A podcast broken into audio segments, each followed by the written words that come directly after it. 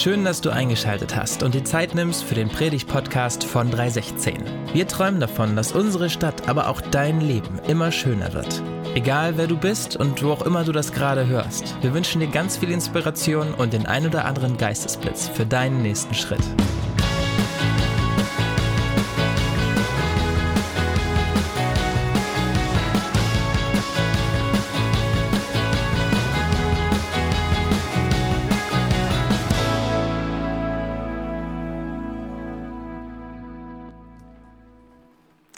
Lese den Predigtext aus 2. Mose 2 ab Vers 11. Als Mose erwachsen war, ging er einmal zu seinen Brüdern, den Israeliten, hinaus und sah, wie sie Fronarbeiter verrichteten. Er wurde Zeuge, wie ein Ägypter, ein Hebräer, einen von seinen Brüdern totschlug. Da schaute er sich nach allen Seiten um. Und als er sah, dass niemand in der Nähe war, erschlug er den Ägypter und verscharrte ihn im Sand. Am nächsten Tag ging er wieder hinaus. Da sah er zwei Hebräer, die miteinander stritten. Er sagte zu dem, der im Unrecht war, Warum schlägst du einen Mann aus deinem eigenen Volk? Der antwortete, Wer hat dich zum Aufseher und Richter über uns eingesetzt? Willst du mich auch umbringen, wie den Ägypter? Da bekam Mose Angst, denn er dachte, es ist also doch bekannt geworden. Als der Pharao von dem Vorfall erfuhr, wollte er Mose töten lassen. Mose aber floh vor ihm in das Land Midian. Dort, dort setzte er sich an einen Brunnen, um sich auszuruhen. Der Priester des Landes hatte sieben Töchter, die kamen zu dem Brunnen, um die Schafe und Ziegen ihres Vaters zu tränken.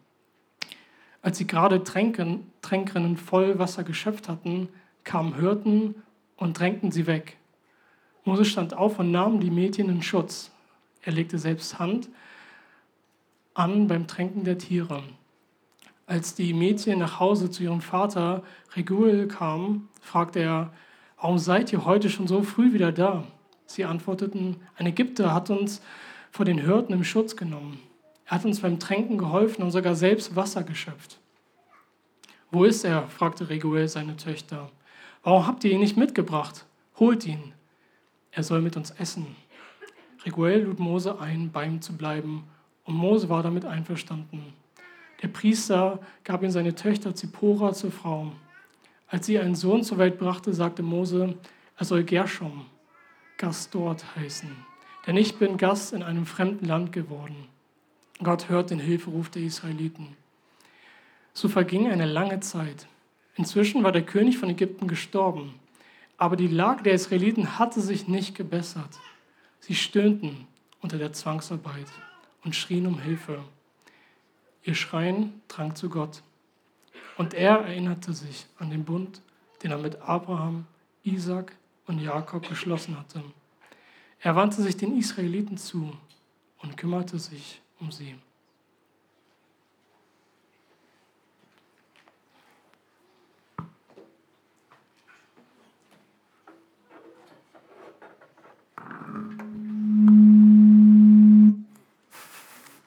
Eine gute Opening.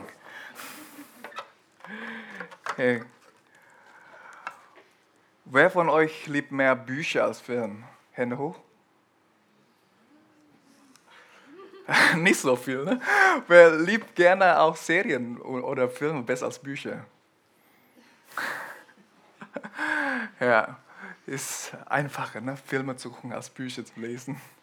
Aber egal, ob wir dann zu Serien äh, gerne guckst oder auch Bücher liest, es gibt immer entweder in Büchern oder Serien so eine Situation, wo du denkst, dass alle Hoffnung schon verloren ist.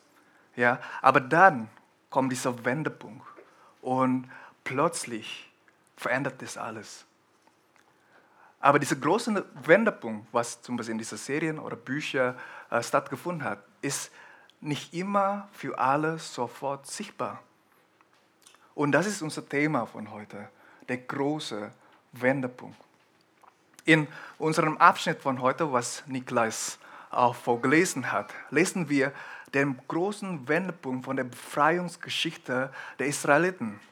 Und dieser Wendepunkt sieht aber nicht so spektakulär aus. Ja? Aber man sollte die Auswirkung von diesem Wendepunkt nicht unterschätzen. Wir gehen ja zusammen durch das Buch Exodus und wir sind am Ende von Kapitel 2 angekommen. Am Anfang haben wir gelesen, dass Gott seine Verheißung erfüllt. Und die kleine Familie von Jakob wird in kurzer Zeit zu einer kleinen Nation geworden. Ja, sie vermehren sich unglaublich schnell. In vier, fünf Generationen wird einfach von einer kleinen Familie zu einer kleinen Nation. Und das ist unglaublich. Aber dies macht dem Pharao Angst. Er sieht die Israeliten als Gefahr. Also zuerst lässt Pharao die Israeliten als Sklave arbeiten. Aber er merkt, es funktioniert nicht. Sie vermehren sich mehr als vorher. Und dann haben sie alle, hat Pharao alle männlichen Baby von den Israeliten umgebracht. Er hat Genozide gemacht bei den Israeliten. Also was die Israeliten hier erleben, ist so schlimm. Es ist so vergleichbar schlimm wie mit dem, was die Juden in Arbeitslager im Zweiten Weltkrieg erlebt hat. Als Leser bestimmt fragst du dich, ja, wo ist Gott in dieser Situation? Warum hat er nicht angegriffen? Oder warum hat er nicht gehandelt? Aber wie Markus äh, letzte Woche gepredigt hat, auch wenn keine direkte Handlung von Gott zu sehen ist, Gott hat ständig am Wirken. Gott war ständig am Wirken. Gott hat die ganze Zeit im Hintergrund gearbeitet. Also letzte Woche haben wir den Schimmer von Hoffnung gelesen. Ja, ein Wunderkind, Mose, er soll eigentlich sterben, aber er hat irgendwie überlebt. Und nicht nur das, er landet im Haus von Pharao und er ist da aufgewachsen. Wenn man Apostelgeschichte Kapitel 7, äh, Vers 21 bis Vers 22, äh, Peter, kannst du das zeigen? Danke. Äh, gib uns diese, diese Verse, gib uns Einblicke, wie Mose sich aufwächst. Also die Tochter von Pharao erzog ihn als ihren eigenen Sohn. Und Mose wurde in aller Weisheit der Ägypter unterrichtet und er war mächtig in Worten und in Werken. Ja?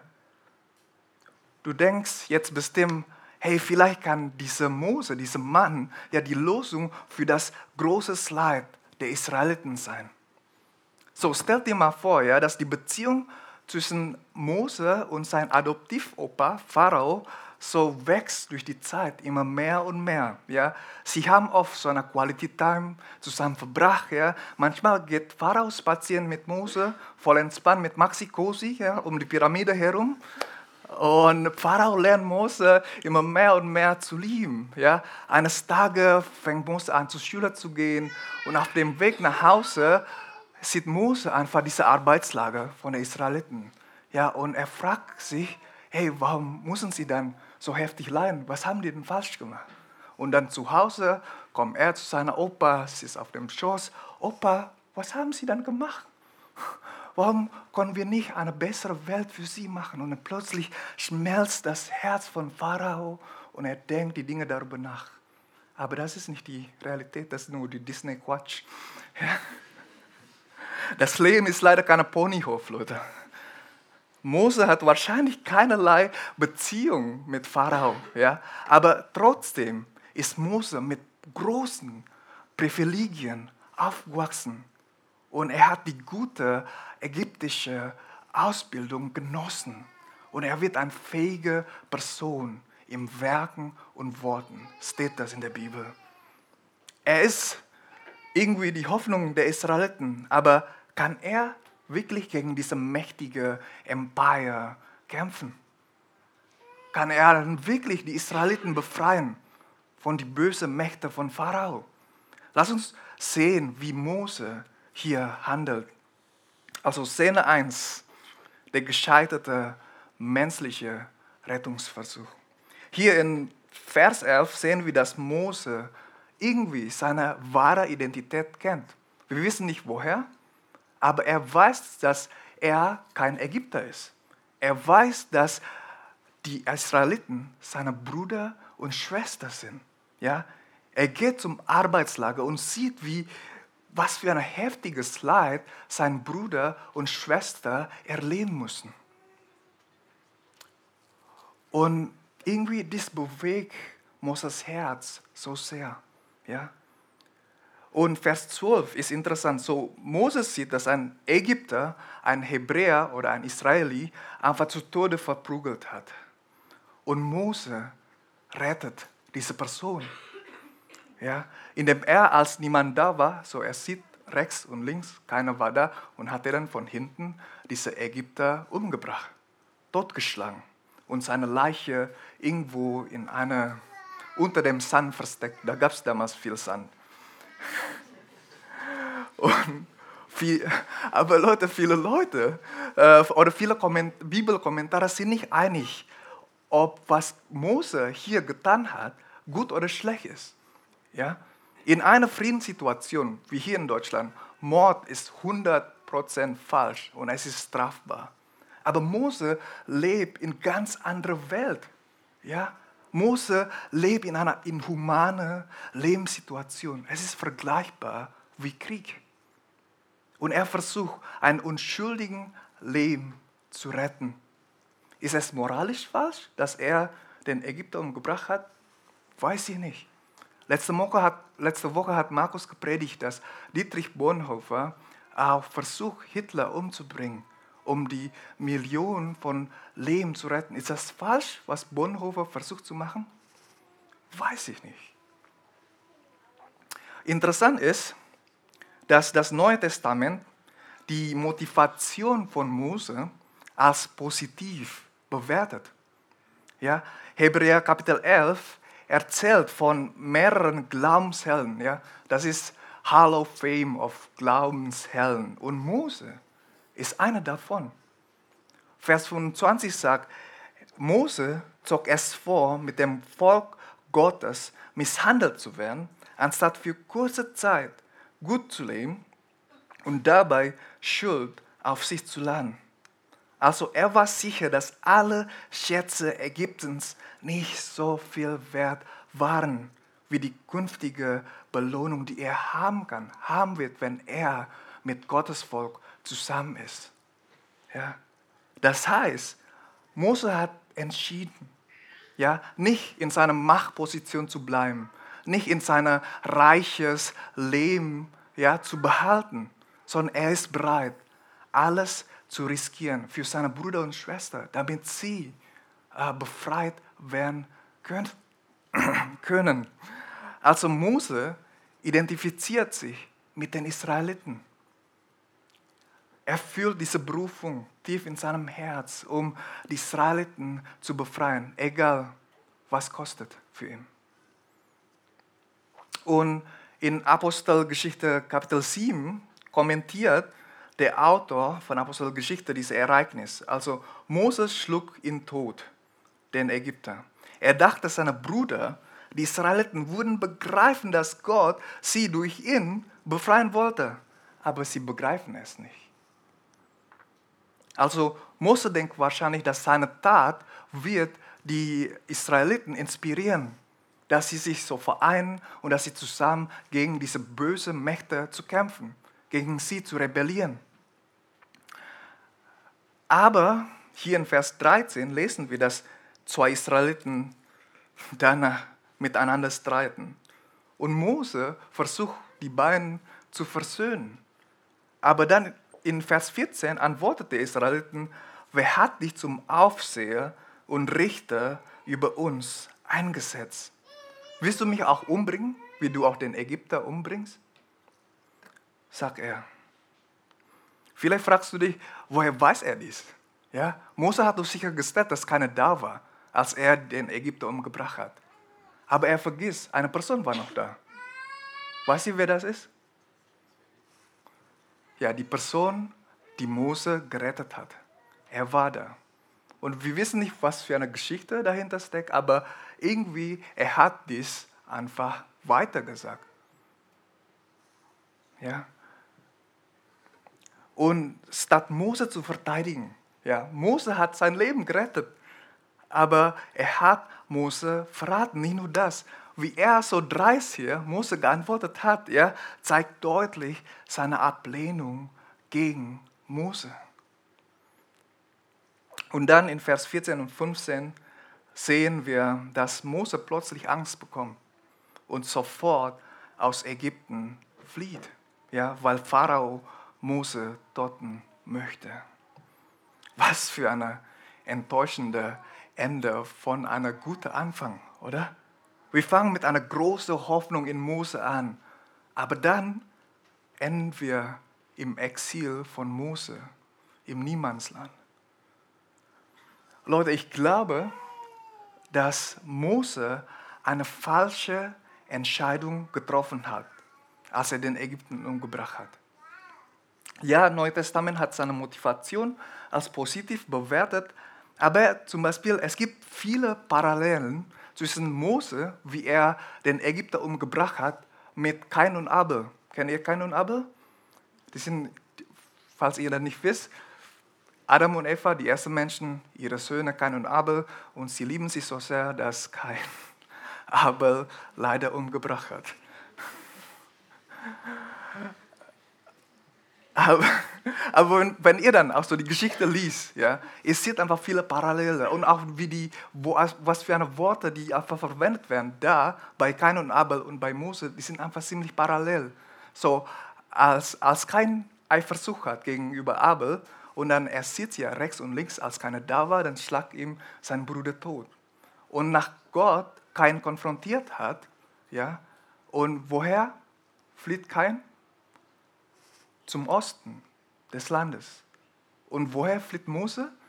Nach er erwischt wurde von seiner Tat, nach Land von Midian. Und wo ist Midian? Östlich beim Ägypten. So, wir sehen hier, dass irgendwie etwas falsch. Mose hat wiederholt, was kein falsch gemacht hat. Und ich glaube, was die Bibel uns zeigen will, ist, also Mose hat einen guten Start, ja. Er hat eine gute Motivation, aber er hat falsche Entscheidungen getroffen. Was ist, was ist denn die größte Fehler von Mose? Was denkt ihr? Er versucht, die Israeliten mit seiner eigenen Kraft zu befreien, ohne Gott. Er will mit seiner eigenen Art und Weise diese Menschen befreien. Und er scheitert und deshalb sind die Israeliten weiter versklavt. Ja, äh, diese, dieses Scheitern von Mose kostet die, die Israeliten 40 Jahre extra Sklavereizeit. Heftig, oder?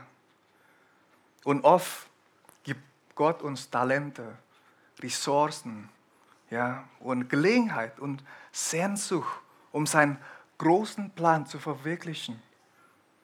Und oft sagen wir entweder, nein Gott, ich habe einen besseren Plan.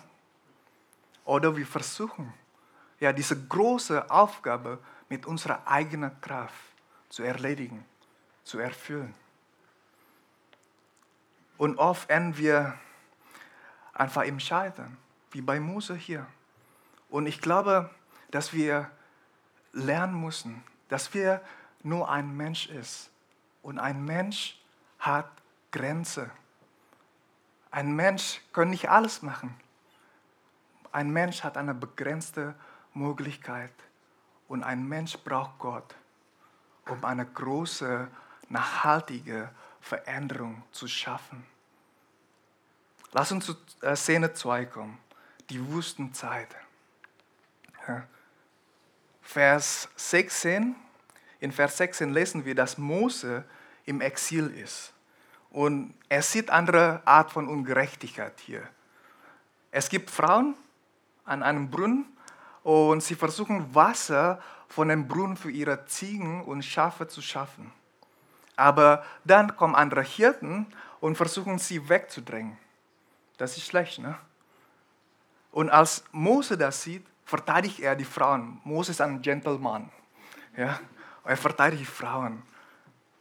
Und und diesmal hat Mose ein kleines Erfolg. Und diesmal wurde er nicht abgelehnt. Ja, ganz anders als seine Erfahrung in Ägypten. Später bedankt sich der Vater von diesen Frauen auch bei Mose. Der Vater heißt Requel, wenn du auch weiter Exodus liest, der hat andere Namen, der hat auch mehrere Namen, heißt Jethro. Das, damals war in, dass man auch mehrere Namen haben. Und Reguel mag Mose sehr und deshalb gibt er seine Tochter Zipporah zu Mose. So gründet Mose eine Familie mit Zipporah. Und so Mose settled down in Land Midian. Und vielleicht denkt Mose, ja, das Leben ist nicht toll, meine, meine Wünsche muss ja nicht alles erfüllt werden, aber ich habe alles, was ich brauche. Hier bin ich zumindest nicht abgelehnt, wie ich in Ägypten war. Und er vergisst das große Leid von seinem Bruder und Schwester in Ägypten. Er vergisst seine Berufung von Gott ja, für sein Leben. Ihr Lieben, vielleicht beruft Gott dich für etwas Größeres.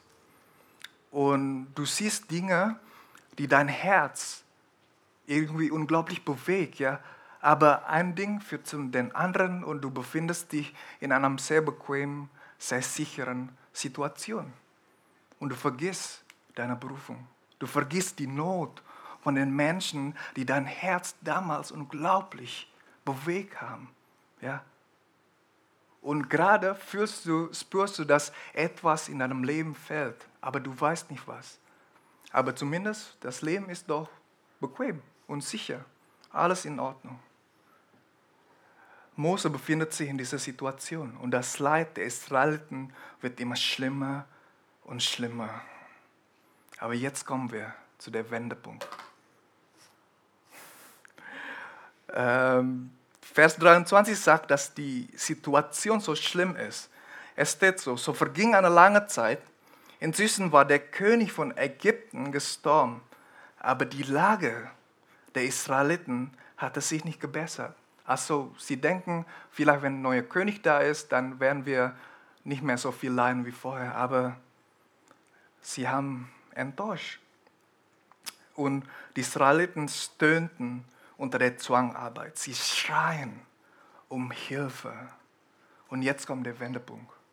Ihr schreien Drang zu Gott. Ihr schreien Drang zu Gott. Als alle menschlichen Versuche scheitern, als die potenzielle Helden nirgendwo zu finden ist, als alle Hoffnung verloren scheint, fängt Gott an zu handeln. Wisst ihr, was, was dieser Satz Schreien um Hilfe bedeutet? Sie beschreibt eine kollektive Versammlung von Menschen, die zusammen trauern und weinen. So, das Leid ist so heftig schlimm, dass sie nichts anderes kann, außer sich zu versammeln und miteinander zu weinen. Ich glaube, dass die Israeliten gerade vergessen, dass sie einen Gott hat. Sie vergessen, wer dieser Gott ist. Also sie können nicht, noch nichts beten. Sie können einfach nur zusammen versammeln und einfach weinen. Aber was Großartiges passiert, ja, dieses Leid, diese, diese tiefe Trauer von Gottes Volk drängt zum Gottes Herz. Manchmal in bestimmten Situationen müssen wir nicht beten. Ja, manchmal Gott spürt es, unsere Trauer, unser, unser Leid, unsere Probleme. Und weil er das spürt und weil er das weiß, er handelt für dich.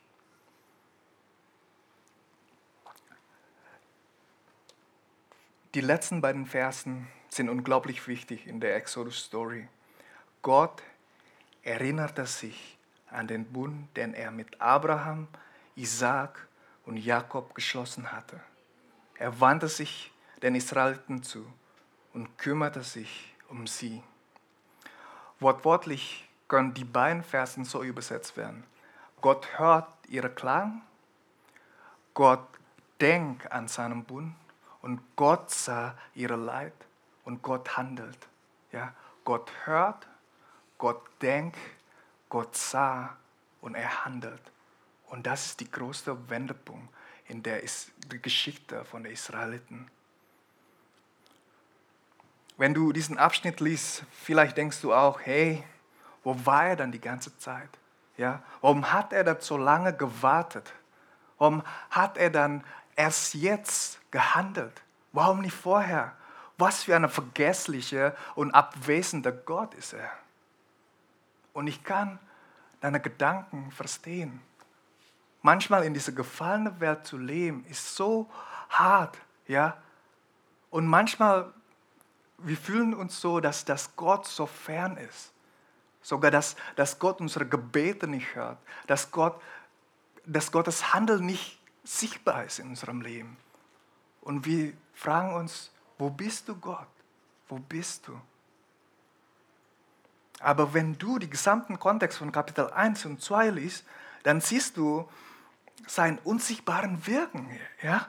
Die Israeliten haben sie, haben sie sich vermehrt, trotzdem heftigen Sklaverei. Die Frauen haben unglaublichen Mut bewiesen, um die Kinder Israels zu retten. Und Moses, er soll eigentlich sterben, aber er landet im Haus von Pharao und er wird da vorbereitet für seine große Berufung, um die Israeliten zu befreien.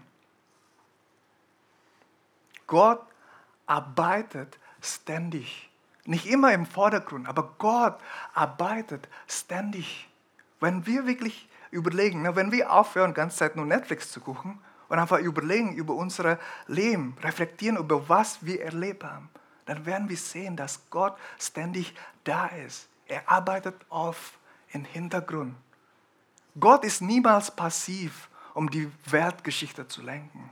Und Gott ist niemals passiv, um deine Lebensgeschichte zu schreiben.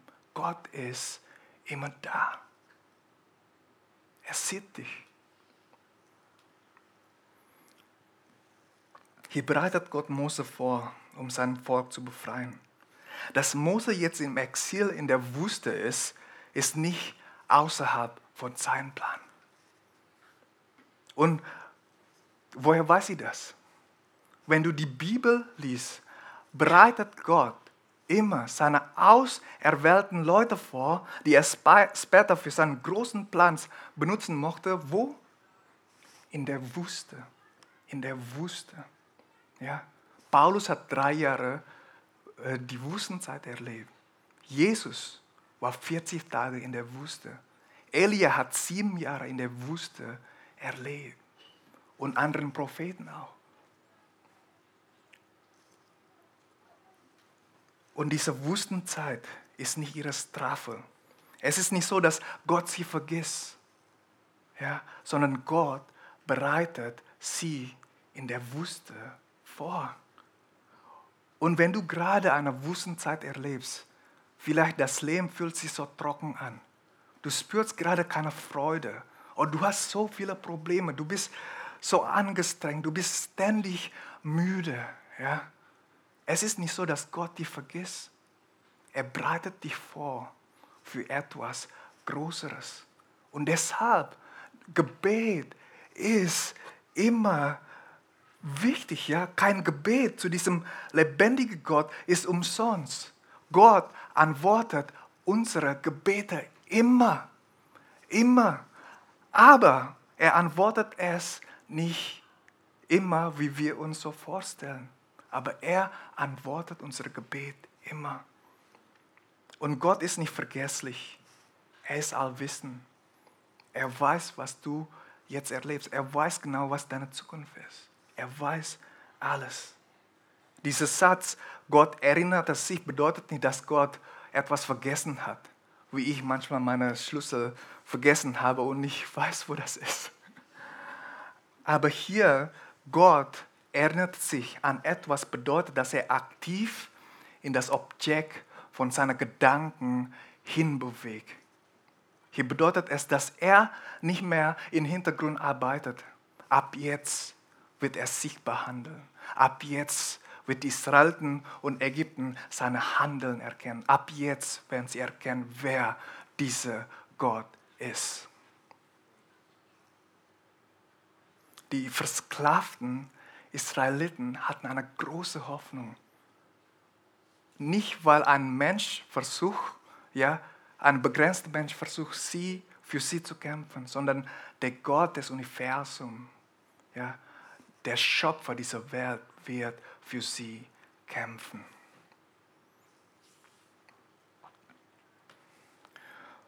Was, das jetzt, was, was hat dies zu tun mit unserem Leben in Deutschland?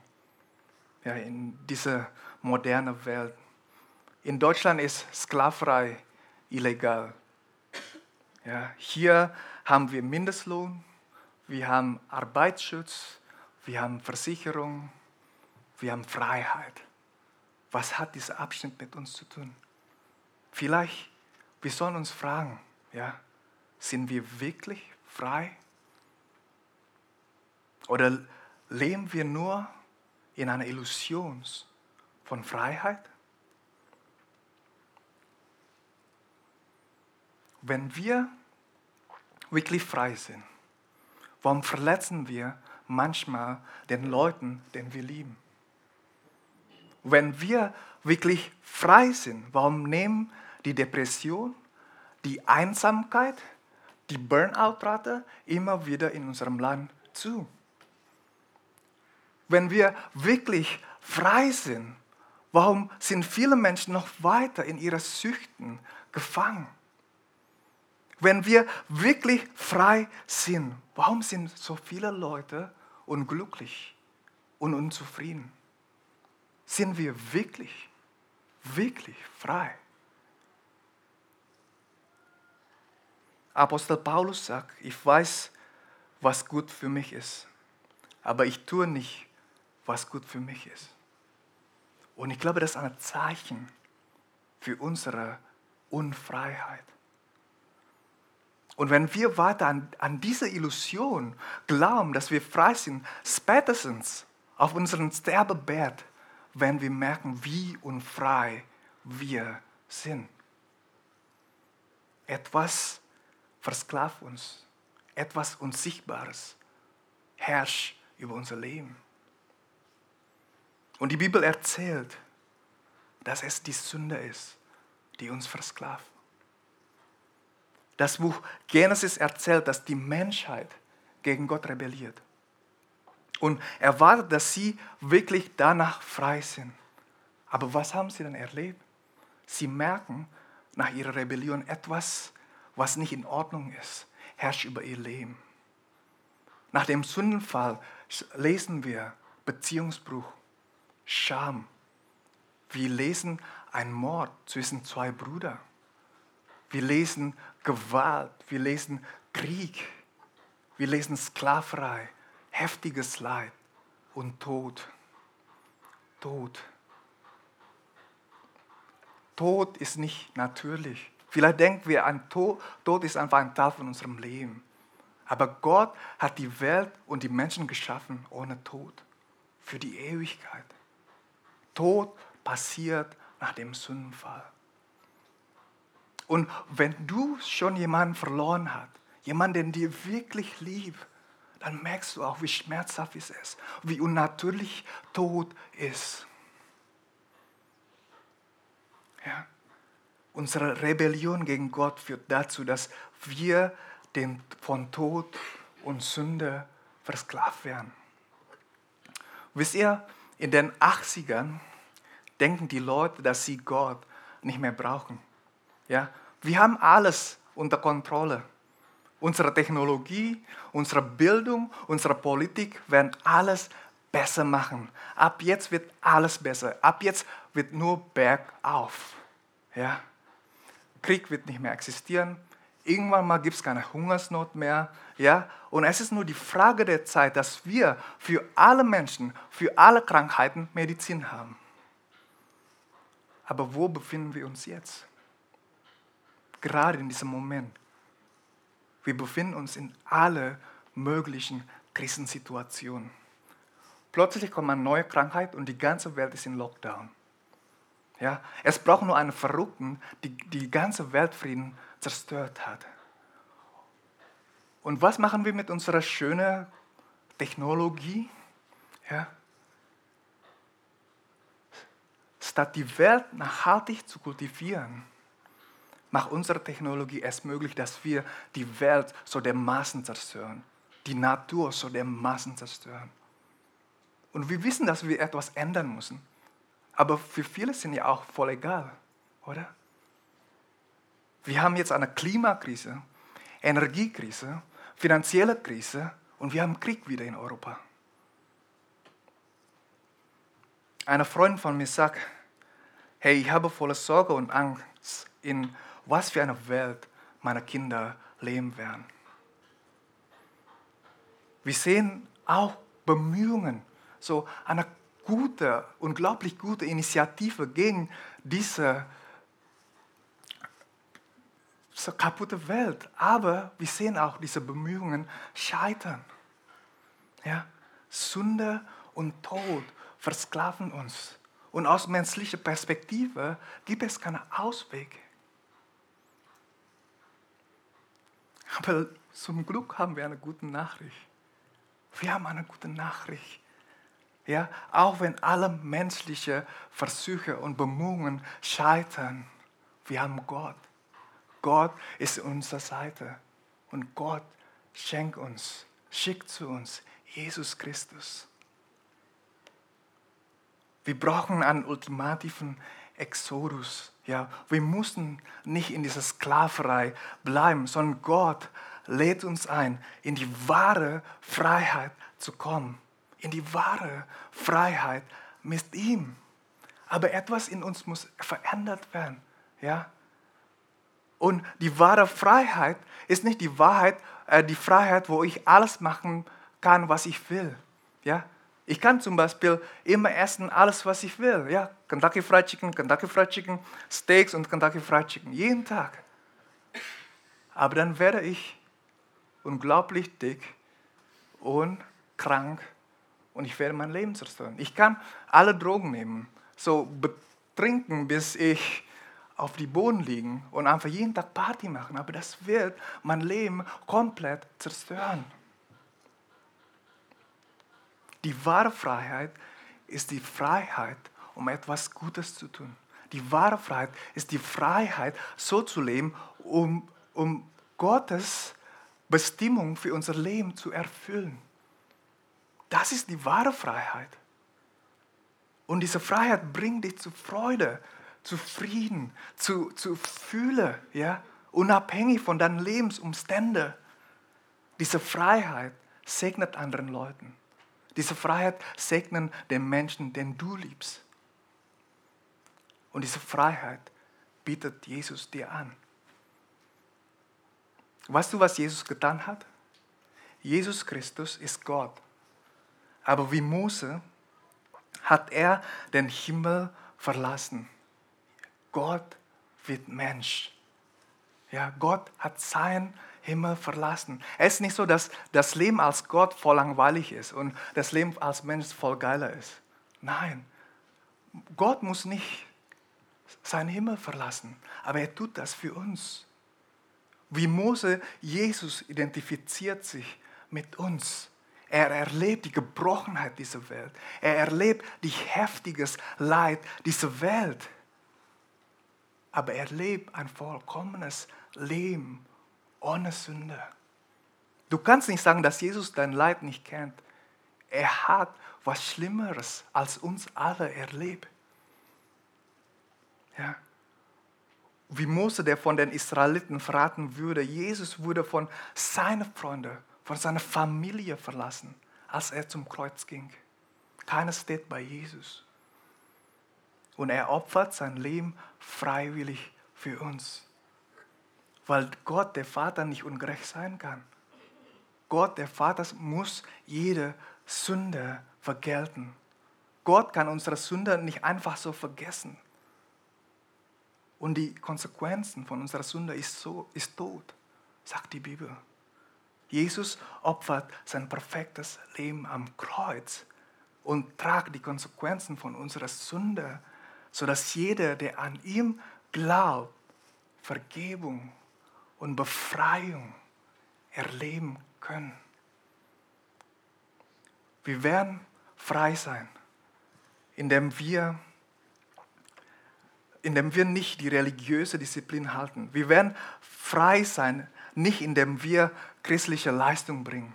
Wir werden frei sein, nicht indem wir christliche Bonipunkte für Himmel sammeln. Wir werden frei sein, indem wir unser Leben Jesus geben, indem wir seine Gnade annehmen, indem wir mit unserem ganzen Leben ihm vertrauen. Ja, er ist unsere Hoffnung.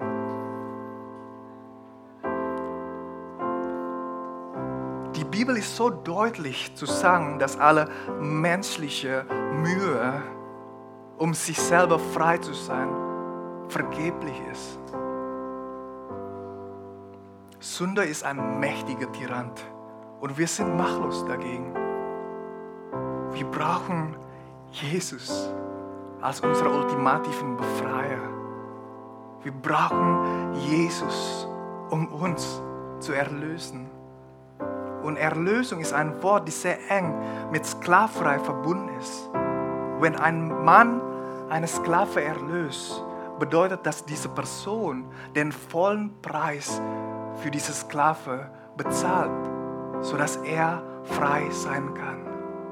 Und das hat Jesus für dich, für dich gemacht am Kreuz. Er hat den vollen Preis bezahlt, sodass du diese erfüllende Freiheit erleben kannst. Frei zu sein von Angst und Sorgen.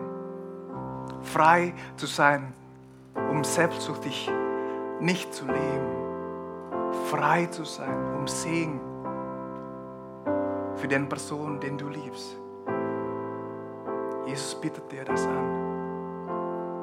Du musst nur annehmen, du musst nur an ihm glauben. Ich bete mit uns.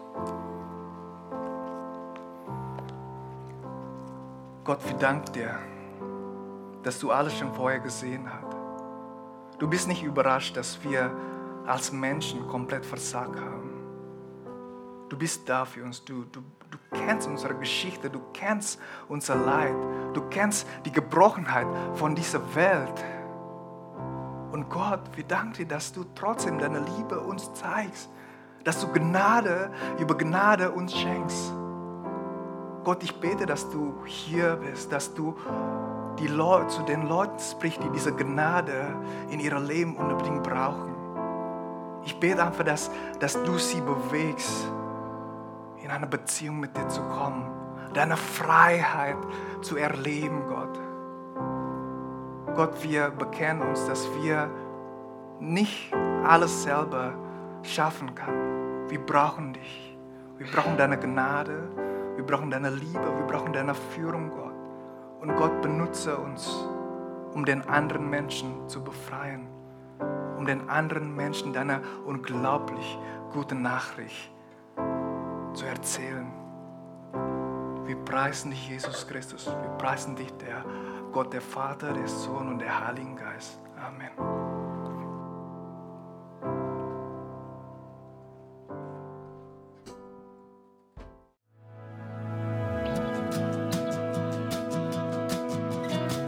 Vielen Dank fürs Zuhören.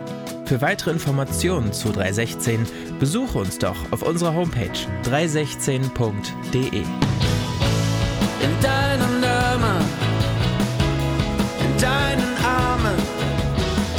Mit deiner Liebe können wir es schaffen und Hannover schöner machen.